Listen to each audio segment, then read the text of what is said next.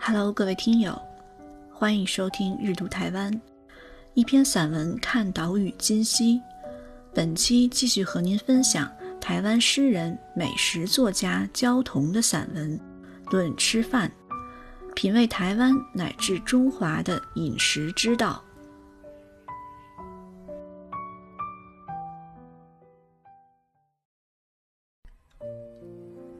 米饭总是带着一种朴素的美感，自足而清纯。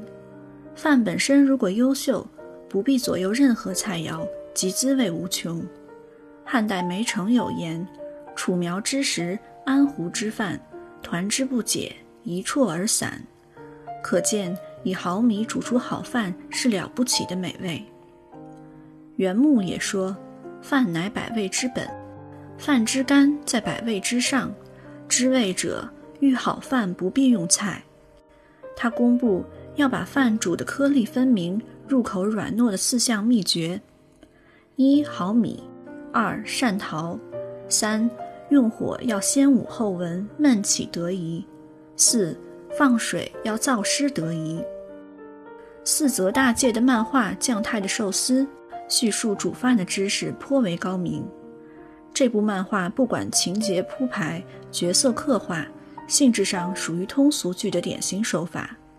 通俗剧最明显的特色是遵守讲善罚恶的道德正义。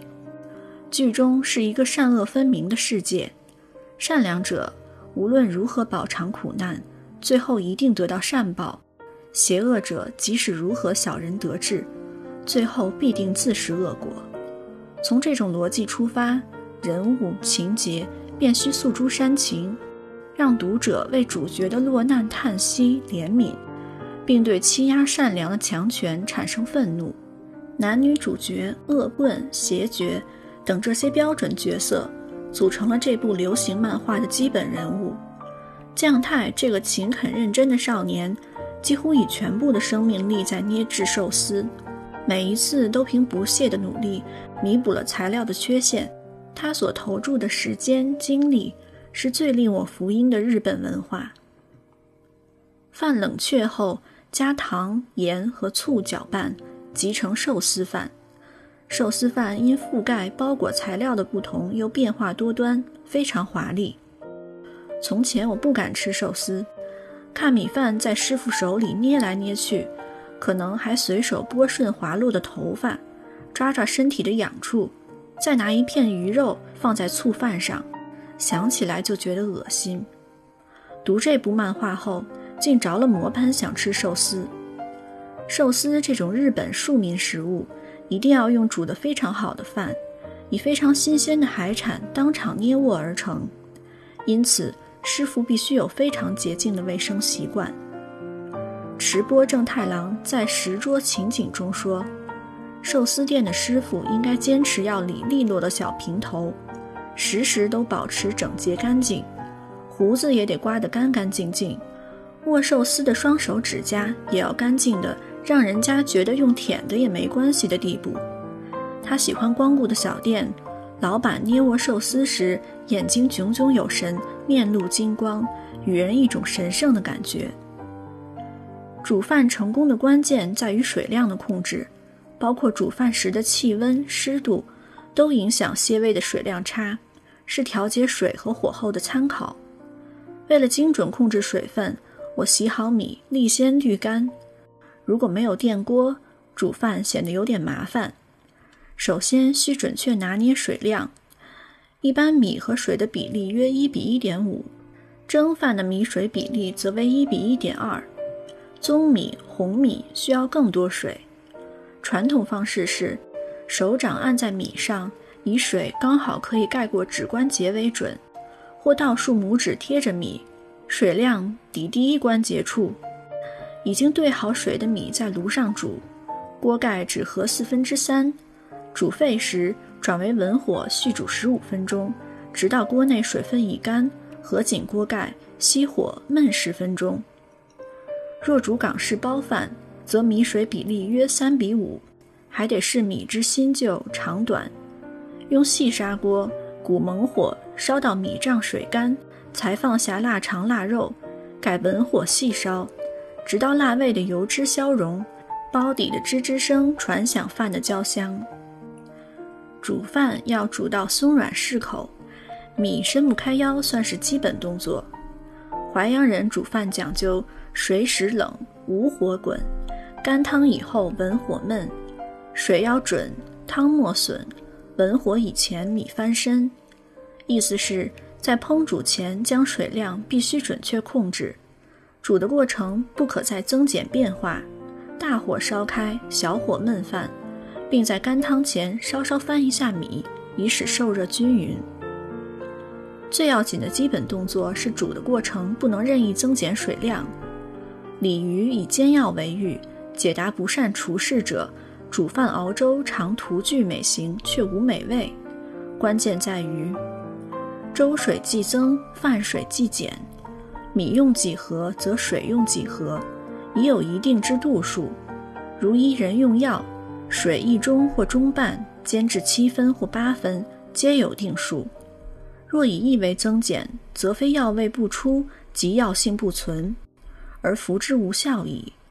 不善之窜者，用水不均，煮粥常患其少，煮饭常苦其多。多则逼而去之，少则增而入之。不知米之精液全在于水，必去饭汤者，非去饭汤，去饭之精液也。精液去，则饭为渣滓。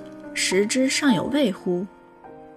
饭煮到一半，觉得水好像放得太多，遂舀了一些出来，会使锅内的饭滋味尽失。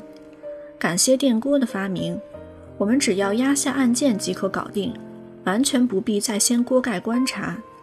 不过煮饭前需先了解米的特性，才能诱引出米本身的滋味。米的天性既纯真又深情。跟什么水结合，加热就变成什么饭。煮饭的过程因此富于变化。若采用鸡汁煮饭，则煮出鸡饭；加入姜汁煮，则煮出姜饭；加入柠檬汁就是柠檬饭；加入椰浆，自然呈现椰浆饭；加入墨鱼汁，锅子里将变出乌亮的墨鱼饭。清败类焯，炊米为饭时，欲其洁白。可入柠檬汁少许于水中，且松散。淘米切忌粗鲁，需以涡旋方式温柔淘洗，不必洗到完全清净洁白，否则养分有流失之余。也不可使劲揉搓米粒，以免断裂破碎了米的原形。去除米粒中的脏物后，淘洗倒水的速度要快，因为溶出的米糠粉很容易被米吸收。令煮出来的饭残留着米糠味，虽则讲究敏捷，却不可有丝毫粗暴。重复换几次水，直到水显得有点清澈。烹煮菜饭得掌握内外兼修之道。煮前需将米浸泡半小时以上，先滋润米心，煮出来的饭粒才会内外软硬一致。特别是锅里加了大量的菜时，未浸泡过的米煮出来常常半生不熟。浸泡生米的时间依种类而异，一般精米、小米、寿司米泡半小时足矣。糙米需一倍时间，五谷米、杂谷米和薏仁、玉米、扁豆之属需两小时，糯米则需三小时。我常煮的菜饭包括麻油鸡饭、辣味包饭、干贝海鲜菜饭、紫苏梅饭、南瓜饭等等。每一次煮都用不同的主菜配料组合，其中的变化带着创作的乐趣。我暗存，女儿留学前若习得此艺，就能以一只电锅走天涯。我煮麻油鸡饭是先煮一锅鸡酒，再用那锅鸡酒来煮饭，成品的魅力难挡。吃过的亲友总是要求将剩下的饭装便当回家。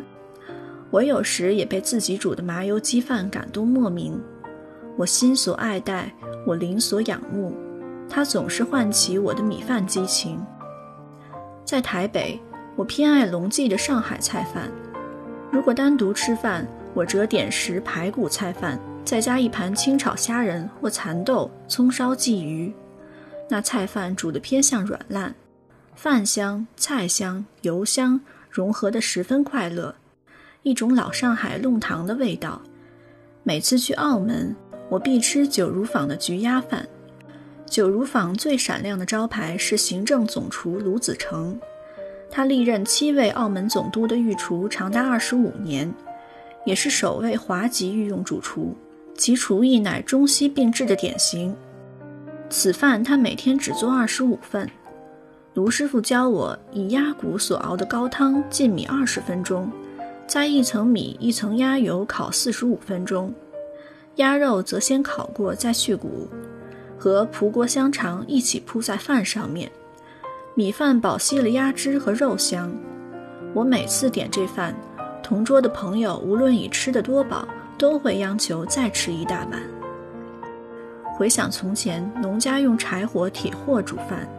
锅底不免饭焦，常将此焦饭置于竹烧上晒干。做完农事回家，用热茶泡软，撒一点粗盐，乃寻常解饥粮食。现在的锅巴有更多妙用，如锅巴虾仁。有一次去评审台湾米料理，很惊艳开平餐饮学校孩子们的创意。原来米饭不仅是主食，也可以制成点心、沙拉、冰淇淋、慕斯。再以器皿选择，摆饰呈现，颇有顶级精致料理的架势。吃饭很像家居生活，平常到地位低落的地步，往往忽略其存在。名称明明叫主食，却吃成附属品。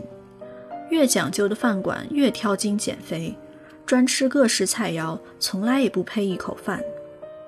白饭之于佳肴，好比画布之于色彩和线条。一席筵宴总不乏华丽的菜肴，互相争奇斗艳。若缺少白饭的搭配调和，不免会彼此汗格。我大学毕业未久，在罗斯福路巷子里的地下室上班，事多钱少，深觉台北居大不易，忙得无暇读书，遂辞去工作，报考艺术研究所。当时距考试日期只剩个把月。我每天煮一锅白米饭，煎一块白带鱼，竟也吃得有滋有味。如今回想，那锅白米饭生成充沛的能量，竟支撑了我清贫的学生生涯。